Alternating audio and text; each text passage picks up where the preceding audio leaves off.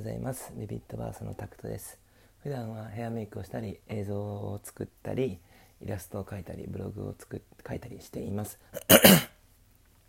えー、今日お話しするのは目標の作り方ということについてとお話ししていきます。ちょっと前に同じような内容のことをお話ししたんですが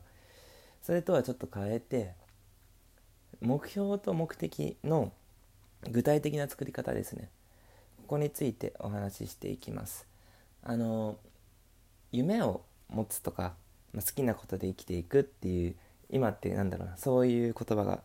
流行ってる時代なんですけどその夢を持つって結構大事なことではあるんですがこの夢っていうものが何なのかっていうのをちょっと分かんないっていう人がめちゃくちゃ多くってまあ、やりたいことがないんだよねとかそういった相談も受けることがやっぱりあって、まあ、それに対して僕なりの答えをお話ししようかなと思います。あの稼ぐとかいいんですよ全然稼ぐとかいい女を抱きたいいい男と一緒にいたいとかいい家に住みたいとかそういうのは全然いいんですけど、まあ、そういったことが夢になるのかっていうと結論から言うと夢になりづらいんですよね。もちろんそれでそれで頑張れる人もいるんですがどうしてもいまいち頑張りきれないというか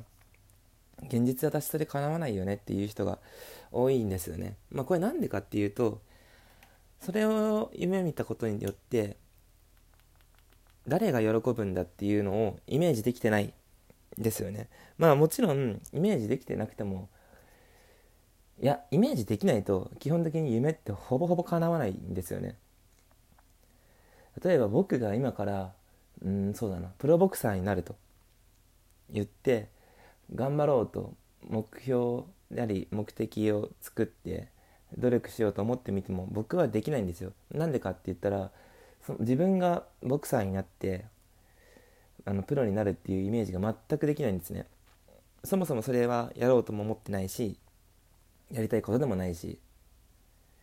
だけど本当にやりたい人ボクシングが好きな人で今から頑張りたいんだっていう人はですね自分がプロになって、まあ、チャンピオンになるイメージだったりとかそういうのができる人っていうのは可能性があるんですね。つまり目的を作る目標を作るっていうのは大前提として自分がやりたいことに対してのイメージができるかどうかっていうところがもう結論だと思います。これ以上はないですね。大きな夢を掲げる人は大きなイメージができるかどうか。それを達成した時の感情だったり周りに誰がいるのかとか周りの人がどう喜んでくれるのかとかそういったところまでイメージできると大体の夢は叶うと言われています。もちろん現実的にかなわないっていうこともありますそれは。アスリートの世界なんかは特にそうでイメージして結果を残せてもうまくいかなかったっていうことも多々あります。やっぱアスリートスポーツの世界っていうのはどうしても才能っていうものが必要になってくる世界。まあそれでもねイチロー選手みたいにあの小柄でもメジャーの一戦で大活躍したりとかする人はいるんですけどやっぱりそれ相当の努力もしてるし、えー、おそらくですねイメージ力っていうのは半端じゃないんだろうなと思います。ただイメージできないことを目標に掲げても基本的に達成できないっていうのは例えば100万円月100万稼ぐと。そういった目標目的を作った場合ですね、まあ、目的が、えー、月100万稼ぐって決めた場合、えー、まずいつまでにっていう期限は決めなきゃいけない。でそれに対してじゃあ細分化していってこうやって年収を上げていこうっていう取り組みはしていかなきゃいけないんですがそもそも100万円稼ぐイメージができてるかどうかなんですよね。月100万稼ぐのってすごい難しいことではないんですけど、えー、難しいと思ってる人には難しいんですね。できないって思っちゃうとできない。でもできないことをできるようになりたいなっていう目的を持ってしまうとえー、その目的は達成されないということです。よくそうだな。今だとウェブの広告とかで1年間で月収100万とか3ヶ月後に50万とかそういった広告が結構流れててでそれを見た人はその時のその広告を見たイメージを持つんですよね。3ヶ月後に50万私稼げるんだっていうイメージを持つんですけどここで達成できる人と達成できない人がいるんですね。でなんでかっていうとまずそのキャッチを見てキャッチコピーを見て例えば何かプログラミングスクールに入会してみたと。してで現実を見るんですよね次に。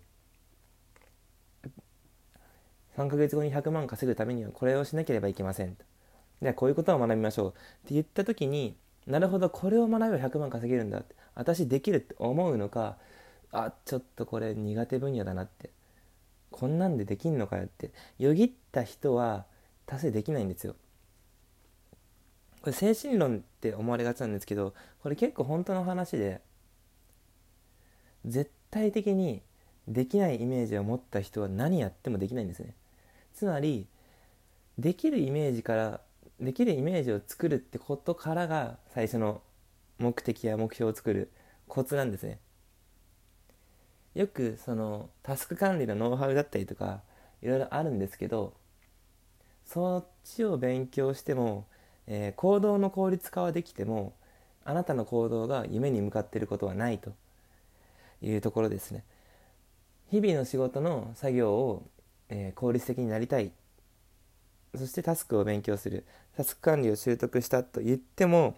えー、実際に計画して落とし込む人ってなかなか少ないですね。もちろんこれは何のためにタスクをやってるのかって。で自分が楽をしたいからタスク管理を学ぶと。それをしてもあの自分が楽になったところで周りが喜んでくれる人がいるわけでもないので結果的にしんどいことしても、えー、タスク管理をやっても一緒なんですよね。自分に入ってくる結果っていうのは。タスク管理を勉強して会社の中で出世して年収1000万を目指すとかいうのであればまだいけるかもしれない。その時大事なのは年収1000万になった時の自分を徹底的にイメージする。そこを、えー、取りこぼしちゃってる人が多いかなという気がします、えー、今日はですねそういった目的目標を作る、まあ、夢を持とうというお話なんですけど